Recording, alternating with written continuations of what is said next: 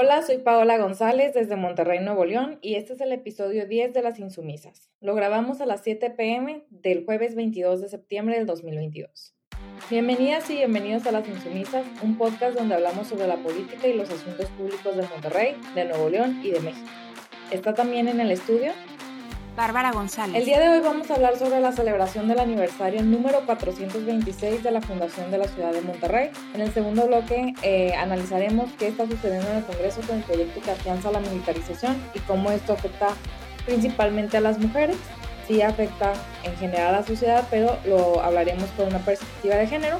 Y para cerrar estaremos hablando sobre la gira de Samuel García y su esposa Mariana Rodríguez. Comenzamos. Pues Paola, cumplimos ya 10 episodios con las insumisas. No sé a ti, pero a mí se me han ido volando. Todavía estamos aprendiéndole a esto del podcasting, pero yo estoy muy contenta de cómo se ha ido desarrollando el podcast y también pues muy emocionada de lo que viene. Y ya empezamos con las entrevistas. Tuvimos una entrevista con Andrés Sierra para hablar de la crisis del agua. También tuvimos una entrevista con Clarisa Guevara para hablar sobre violencia de género y tenemos ya varias entrevistas planeadas para las próximas semanas. Así es, Bárbara. Además, con este décimo episodio estamos estrenando una nueva identidad gráfica de las insumisas. Muchas gracias ahí a Victoria Salazar porque nos estuvo ayudando con todo durante estas últimas semanas. Y pues ya pueden ver nuestro nuevo logo en todas nuestras redes sociales, en Spotify y en Apple Podcasts. Y bueno, pues ya para empezar, empezamos con el primer bloque. ¿Viste la cabalgata hace dos domingos en el centro de Monterrey en la que estuvieron Samuel García, Colosio y otros políticos locales? Sí, ahí. Según los medios, participaron más de dos mil jinetes y caballos que estuvieron por ahí recorriendo toda la zona de la macro y el centro para recordar el aniversario número 426 de Monterrey. El aniversario fue el martes 20 de septiembre y vimos cómo los medios pues estuvieron publicando crónicas de la ciudad. Son más de cuatro siglos y la ciudad pues en ese tiempo pasó de ser un caserío bastante pobre con una decena de familias que llegaron con Diego de Montemayor a lo que es hoy pues la tercera zona metropolitana más poblada de México con más de 5 millones de personas que vivimos aquí para mí sigue siendo un contraste ese peso histórico tan grande, esos cuatro siglos, con la forma en la que se piensa a sí misma la ciudad de Monterrey y cómo se refleja esto también afuera. Hay un podcast, se llama The History Chicks, a mí me gusta mucho y siempre al principio del podcast incluyen una sección donde hablan de qué estaba sucediendo en otras partes al mismo tiempo que ocurrían los hechos de los que van a hablar. Y me pareció interesante pues hacer un ejercicio así con la Fundación de Monterrey. Cuando se fundó Monterrey en 1596, estaba reinando en España Felipe II, hijo de Carlos V y nieto de Juana la Loca, bisnieto de los reyes católicos. Estaba él en los últimos años de su reinado. Y en Inglaterra, mientras tanto, Tenían mucho éxito las obras de William Shakespeare, como Sueño de una noche de verano, que se escribió más o menos por los mismos años.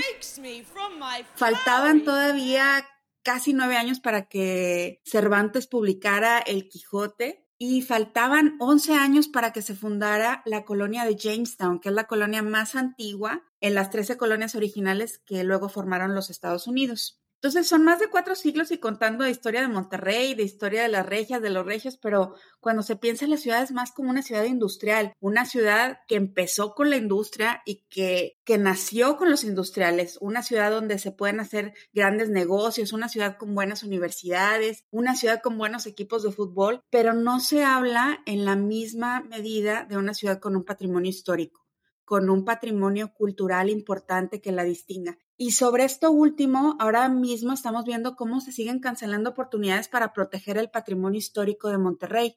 Ojalá pronto podamos tener aquí en el podcast como invitadas y como invitados a quienes hoy están levantando la voz sobre este tema. Paola, ¿tú cómo viste la celebración del aniversario? ¿Qué impresión te dejó de la ciudad, lo que se hizo, lo que se dijo, lo que no se hizo y lo que no se dijo? A mí me causó mucha impresión porque creo que es la primera gran celebración que veo de un aniversario de Monterrey. Eh, no me había tocado, por lo menos no había percibido yo tanta difusión de un aniversario. Supongo que también es como porque coincidió con el aniversario de los, de los políticos, de los alcaldes y el gobernador actual, ¿no? O sea, es el primer año de gobierno. Entonces, pues se me hizo bastante eh, llamativo. Eh, creo que lo que hay que rescatar, sin embargo, o sea, no es este discurso político vacío que se difundió a través de, de, las redes sociales y toda esta publicidad, ¿no? El caballo de Samuel García, por ejemplo, llevaba unas medias naranjas, o sea, a mí se me hacía ya demasiado kitsch.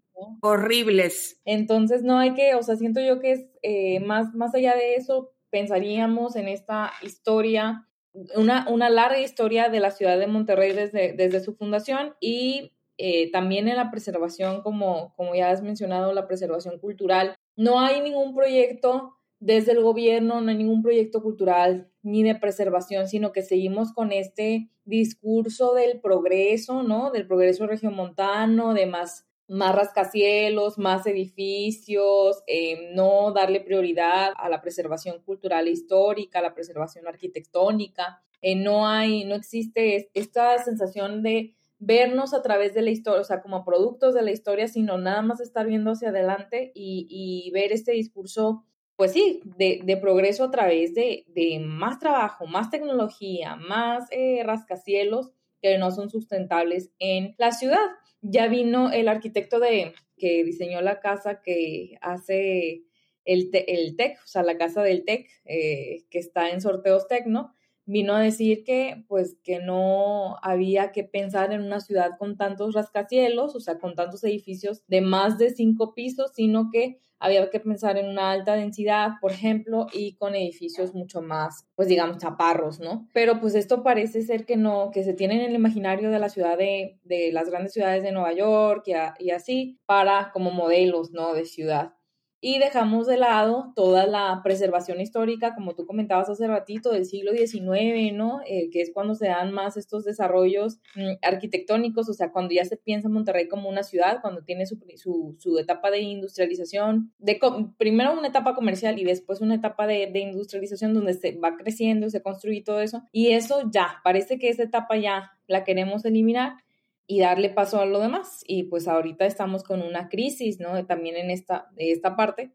por ejemplo, los edificios que ahorita no tienen viabilidad, o sea, que no son viables, que no tienen los permisos de agua, estas amenazas al polígono de Barrio Antiguo, en donde se construyeron estos megaproyectos eh, con permisos del, del, exalcalde Adrián de la Garza y que no cuentan con ninguna, ninguna prueba de factibilidad, ¿no? O sea, que pueden ahí colapsar la zona del polígono que se supone que está protegida. Pero sí, o sea, más allá, o sea, a mí lo que me duele es este discurso vacío de muy, muy orgullosos de la Fundación de Monterrey y todo eso, pero no hay ningún proyecto de preservación cultural ni histórica. Fíjate que ahorita que estabas hablando de esta falta de proyecto y se me, se me ocurría que hay otro aspecto en donde también se refleja mucho esta falta de conciencia histórica de la ciudad y es cuando vienen estas expresiones de xenofobia en Monterrey y de que se dice, ¿no? De que esta es una ciudad con una población muy homogénea, ¿no? La broma, el meme es de que, que todos son primos, aquí todos somos primos. Y bueno, hay algo por ahí de cierto, ¿verdad? En eso. Pero esta ciudad, que en gran medida se piensa a sí misma como una ciudad industrial, cuyo auge viene a partir de la industrialización a finales del siglo XIX, es una ciudad que ha llegado a ser lo que es por la migración, por personas que vinieron de otros estados, porque aquí la población era muy reducida. Era una ciudad muy pequeña, Monterrey, y empezó a crecer y crecer con la industrialización y creció con esa mano de obra, con todas esas personas que vinieron a trabajar en la industria y que venían de otras partes. Entonces, esa, esa idea de que hay una población aquí homogénea, ¿no? Y, y, esta distinción entre quienes vienen de fuera, pues no es, no es real, no corresponde ni siquiera a nuestra historia y es algo que no se discute. Así es, Bárbara. Y pues espero que sigamos hablando un poquito más de esto con más invitados pronto. Y bueno, en el segmento nacional queríamos tocar pues el tema de las nuevas políticas de militarización en nuestro país. Como hemos visto, cada día las Fuerzas Armadas tienen más protagonismo en la vida pública. Durante este sexenio vimos cómo se le encargaban proyectos, cada vez más proyectos, ¿no? A la Sedena, como el nuevo aeropuerto, el tren Maya, las aduanas, y en las últimas semanas hemos visto la discusión sobre eh, la, cómo se anexa eh, la Guardia Nacional a, la, a, la, Secretaría de la Defensa Nacional, ¿no? Ya finalmente. recordemos la polémica que había causado al inicio del sexenio la propia creación de la Guardia Nacional y este mando mixto civil y militar y cómo este, se había polarizado un poco la discusión en torno a esta militarización. La promesa del gobierno había sido que poco a poco se le quitaran funciones al ejército y darle reversa a las políticas militaristas que comenzaron durante el sexenio de Calderón en el 2006. Sin embargo, el día de hoy en el Congreso se discute una reforma a la Constitución que permitiría que el ejército siguiera realizando tareas de seguridad pública hasta el 2028. Todo parece indicar, de hecho, que la reforma va a pasar, ya que Morena, eh, si bien lo rechazaron en un principio, Morena está negociando con un PRI cada vez más fragmentado para que se aprueben estas reformas constitucionales y entonces tendríamos eh, la presencia de los militares hasta el 2028, si bien nos van. Porque ya sabemos que pues esto no, no se ha frenado durante los últimos años. Y bueno, quisiera que repasáramos algunas cifras sobre la militarización en nuestro país. Las publica el día de hoy Impunidad Cero a raíz de esta discusión en el Congreso. Las principales son que de 2015 a 2021 las víctimas de homicidios dolosos y feminicidios han aumentado un 87%. Es decir, que la militarización del país no ha contribuido a la mejora de la seguridad. Entre 2020 y 2022 se presentaron, o sea, en dos años se presentaron más de 1.100 quejas por violación de derechos humanos contra la Guardia Nacional. Además de esto, las Fuerzas Armadas ejecutan violencia contra las mujeres. Una cifra que a mí, a mí me parece terrorífica es que de dos de cada diez mujeres detenidas por la Marina fueron agredidas sexualmente. Por cada diez mujeres que el ejército detiene, una es agredida sexualmente. Y bueno, quisiera que habláramos un poco sobre la insistencia, esta insistencia del gobierno federal en atribuirle más funciones a los militares y desde tu experiencia, eh, cómo ha afectado la militarización la vida cotidiana de México y en particular también de Nuevo León. Pues Paola, empezar por decir que yo soy de ese bloque de votantes que sí le creyó a López Obrador en 2018 y antes de 2018, cuando él y sus principales aliadas y aliados decían estar en contra de la militarización. Hubo grandes esfuerzos para posicionarse como una alternativa a lo que en ese momento estaba promoviendo primero Felipe Calderón y después el gobierno de Enrique Peña Nieto. Y para mí, pues esta ha sido una de las grandes una de las grandes decepciones del sexenio, la forma en la que dan este giro de 180 para situarse en un discurso que desde mi punto de vista es un discurso a favor de la militarización, que incluso va más allá de donde fueron los calderonistas en su momento. A mí me preocupa que la discusión en estos momentos no haya bajado, que no se esté dando una deliberación democrática que incluya a todos los sectores de la población afectados y que tenemos algo que decir al respecto, que no se esté dando un esfuerzo por convencer, sino más bien lo que estamos viendo es un afán por imponer y me preocupa, sí me preocupa ver similitudes con otros liderazgos en el mundo que han buscado apoyarse en los militares y ligar sus proyectos, los proyectos que más les importan, con los que más se identifican, ligar estos proyectos con los militares. Y coincido con muchos críticos en que va a ser muy difícil sacar a los militares y hacerlos retroceder después. Esto, como tú lo apuntas con estas cifras que nos compartiste, no es una solución, ya está demostrado que no funciona y sí me preocupa que se esté dando tan rápido, con tan poca discusión y que la oposición desde la sociedad civil, pues que no estamos escuchando esas voces que escuchábamos antes, que hay voces que antes eh, gritaban muy fuerte y hoy están callando porque aunque estén en contra de la militarización, no quieren perder las ventajas de estar en el gobierno o en el partido del gobierno. Entonces a mí me preocupa mucho, coincido contigo en que muy probablemente esta reforma va a pasar por esta nueva alianza y estas negociaciones que se están dando con el PRI y, y concretamente con el líder del PRI, Alito, entonces, la verdad es que veo un panorama pues bastante preocupante. No sé cómo vamos a salir de esto. Sí, a mí también me parece un panorama bastante desolador, más eh, cuando no hay una conciencia sobre, eh, sobre esto de las partes eh, que están votando la reforma, ¿no? Estaba justamente leyendo, ¿no? Cuáles eran las justificaciones que daba el PRI para poder votar la reforma y era que se habían añadido ciertos segmentos en el texto que tenían que ver con estas, con esta vigilancia internacional hacia las Fuerzas Armadas en el país, o sea, que estuvieran en constante escrutinio. Sin embargo, a mí esa, esa parte pues no es, no representa ningún sosiego, porque hemos visto cómo todas las recomendaciones internacionales de cualquier organismo internacional que, que vigile cómo se implementan las políticas en México son ignoradas completamente, ¿no? O sea, se han corrido a organizaciones internacionales del país por haber señalado corrupción en las Fuerzas Armadas en sexenios anteriores. Entonces, no, no representa ninguna ventaja. Y por otro lado, pues a mí sí se me hace bastante grave porque hemos visto durante estos años, o sea, yo crecí y pues desde muy, o sea, desde muy pequeña, tenía nueve años cuando empieza la militarización, entonces crecí con los militares en, en las calles, era totalmente normal, ¿no? Para mí verlos, ver estas eh, caravanas de 10 camionetas por las carreteras y eh, pues las cifras de muertos todo el tiempo, personas colgadas en los puentes, o sea, una, un escenario totalmente devastador. Y a mí se me hace también que ha afectado eh, demasiado a las mujeres, no nada más por las cifras que había mencionado anteriormente, sino porque esta decisión de sacar al ejército a las calles, pues ha, llevado a cifras espeluznantes de desaparecidos y de homicidios que han afectado a miles de familias y, por ejemplo, las, las mujeres de las familias de los desaparecidos son las que buscan, son las que dejan sus trabajos o que pues cambian radicalmente su vida para poder buscar a los desaparecidos o a los o para poder sustentar estas estos cambios en el tejido social que eh, son causados por tener una guerra, por tener la presencia de militares, por tener una guerra en las calles de todo el país.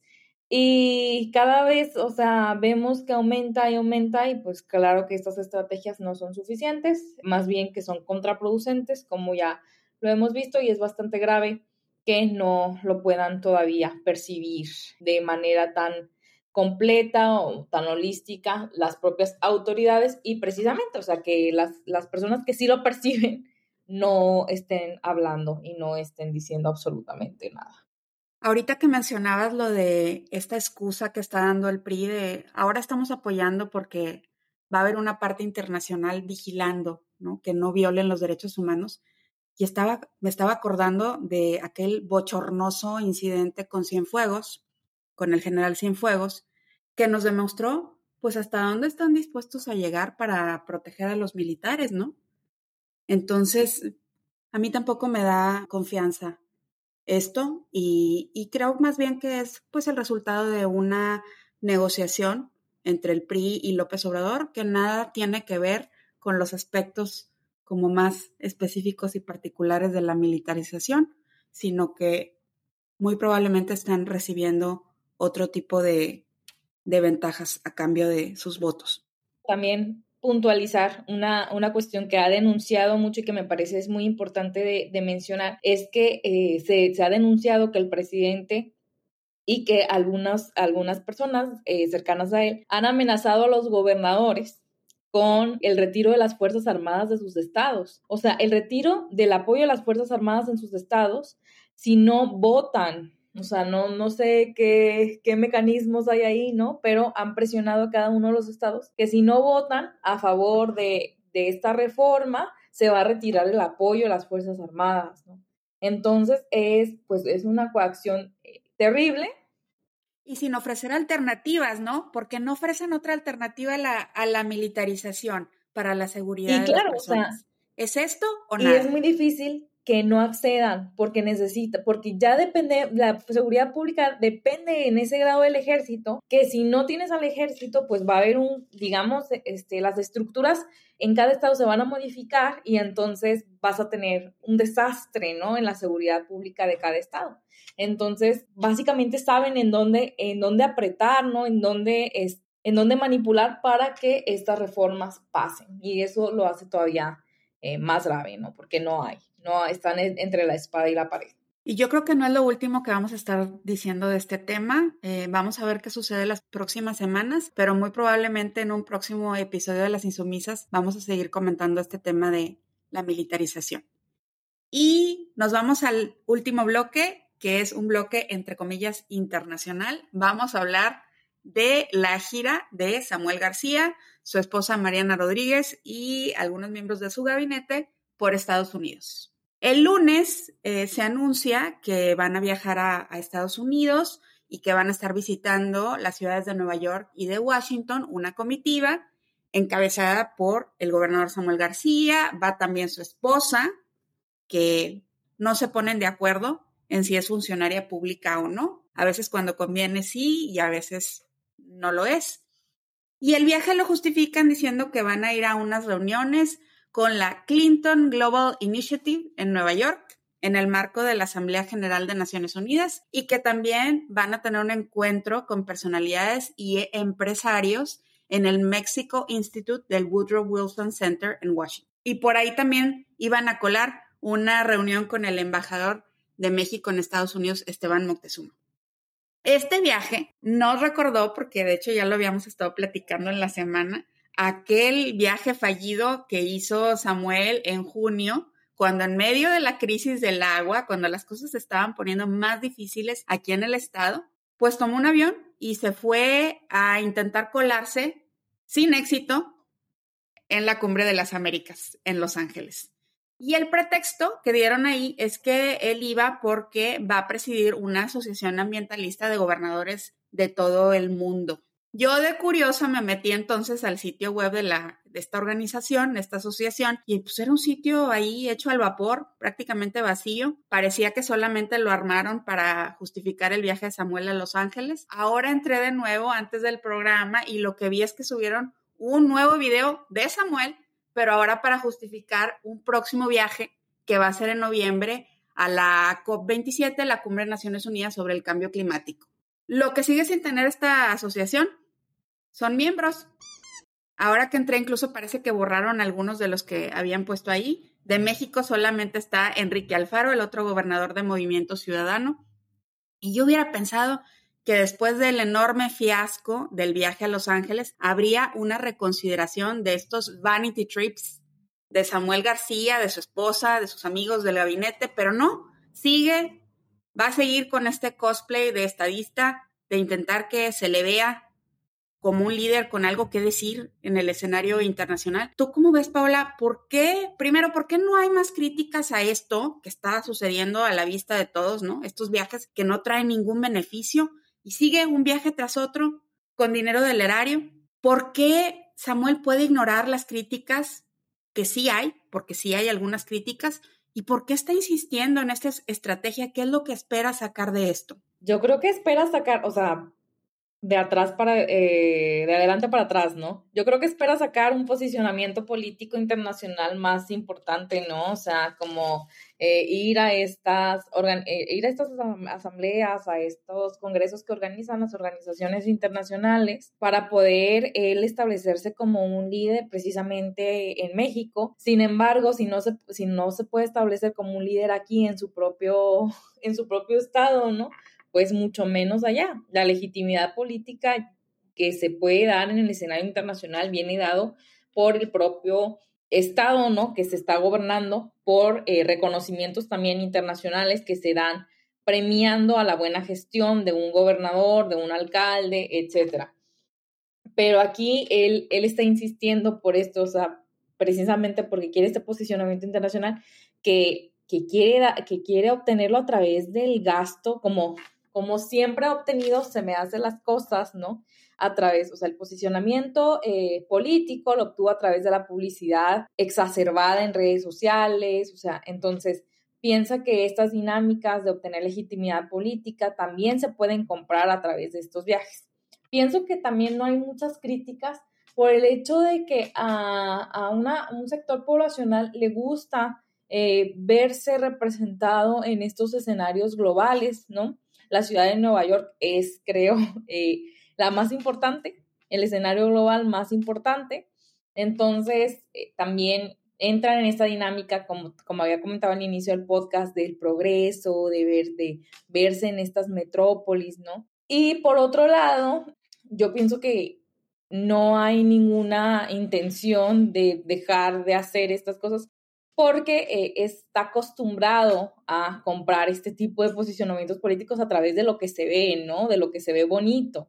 es muy interesante cómo le dan tanta prioridad a que, a que las fotografías sean estéticas, a que las fotografías se vean como que, ah, miren, estamos aquí eh, al ladito del taxi amarillo, ¿no? Se llevaron al fotógrafo de Mariana, ¿no? A Washington y a Nueva York y sacan ahí unas, unas fotos que pues más parecen como de influencers o de estos travel bloggers, pero no, no de un gobernador. Paola, yo también lo que veo es de que pues estas, estos viajes, si tú lees los comunicados, están plagados de engaños, verdades a medias, exageraciones, y aquí a nivel local el escrutinio es nulo. En el caso de Los Ángeles fue un reportero que no era de aquí quien sacó este tema de que intentó colarse en la cumbre de las Américas y pues le dieron con la puerta, ¿no? Porque pues no tenía invitación. Era una cumbre para jefes de Estado. Pero no hay ese escrutinio, no hubo ese escrutinio para la asociación esta que, crearon, ¿no? Para que la presidiera Samuel, ¿no? Que no tiene membresía y que ahora la va a usar para justificar un viaje a Egipto. Entonces, pues no hay, no hay ese, esa exigencia de que rindan cuentas porque no hay que olvidar que estos viajes, pues los están haciendo con recursos públicos, recursos que se podrían estar usando para solucionar, pues los muchos problemas que hay aquí en el estado. Y sí, un amigo me dijo, oye, ¿ya viste esto? Y me enseñó que en la página de Facebook del Mexico Institute hay una fotografía de Samuel Mariana y los de su gabinete que están ahí, pero están en una sala de juntas, no fue un evento. Asistió al Mexico Institute y lo reciben en una sala de juntas, no hay público. Entonces todo es fake, todo es para consumo de los medios locales para que lo puedan engrandecer como, como un líder Samuel y me imagino que para su posicionamiento de lo que se ofrezca en adelante y, y que todavía acaricie esta idea de ser un candidato También es importante que se lleve a Mariana, ¿no? O sea, que también está buscando posicionarse como posible candidata para una, ya sea senaduría o lo que sea que pueda que pueda hacer en ese en los próximos años. Pero sí, o sea, es, es totalmente un posicionamiento mediático, es un teatro, es un teatro del engaño, ¿no? Es un teatro nos están vendiendo espejos básicamente. Entonces, sí, o sea, está muy grave, también está muy grave el hecho de que no se mencione más sobre el gasto en imagen pública, que eso es local, o sea, no necesitas ni siquiera que se vaya en viajes a viajes internacionales, es decir, está gastando un montón en imagen pública. No nada más él, el gobierno de Monterrey también, o sea, a mí me impresiona la cantidad de anuncios que he visto de Luis Donaldo Colosio eh, como si fuera otra vez candidato, ¿no? O sea, como si otra vez fuera candidato, eh, con la imagen, no es del gobierno de Monterrey, es él, ¿no? Es la figura, es él, igual que Samuel, es él.